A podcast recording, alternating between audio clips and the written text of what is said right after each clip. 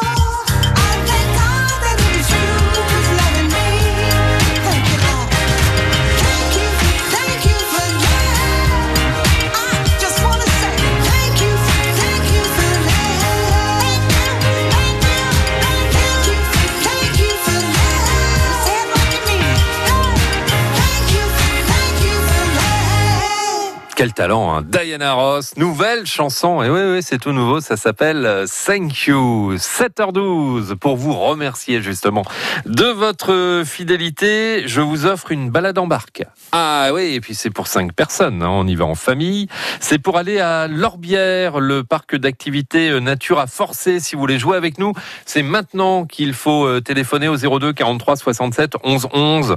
Dépêchez-vous, tentez votre chance pour gagner une balade en barque pour 5 personnes à Lorbière, à Forcé, 02 43 67 11 11.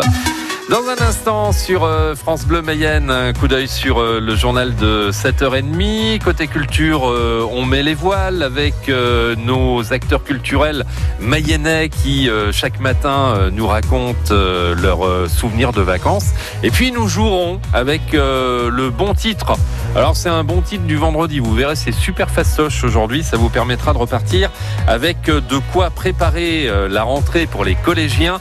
Le Larousse des collèges à gagner. France Bleu. Cette année encore, vous avez hissé France Bleu Mayenne, première radio du département. Merci pour votre fidélité, encore plus marquée lors de cette année pas comme les autres. Merci Service, proximité et bonne humeur, France Bleu Mayenne, toujours numéro 1. Source médiamétrie média local, septembre 2020, juin 2021. Cet été, France Bleu Mayenne vous emmène au marché. Il est assez diversifié, il y a pas mal de commerçants de, produits de base. Fruits, légumes, pain au levain, volailles, poissons, produits en vrac. Rencontrez les maraîchers et producteurs du département. Et avec ceci, madame Prenez votre panier et votre porte-monnaie. 4 euros, madame, s'il vous plaît. Découvrez avec nous les bons produits de la Mayenne sur les marchés. C'est du lundi au vendredi à 10h15, le samedi entre 9h et 10h et à tout moment sur FranceBleu.fr.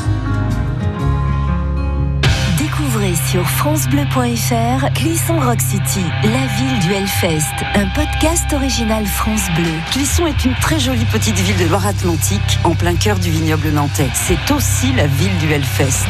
Comment Clisson est-elle devenue la capitale du hard rock et des musiques extrêmes? Comment Clissonnais et métalleux se sont-ils apprivoisés? Clisson Rock City, la ville du Hellfest, un podcast original France Bleu, disponible sur l'appli Radio France et sur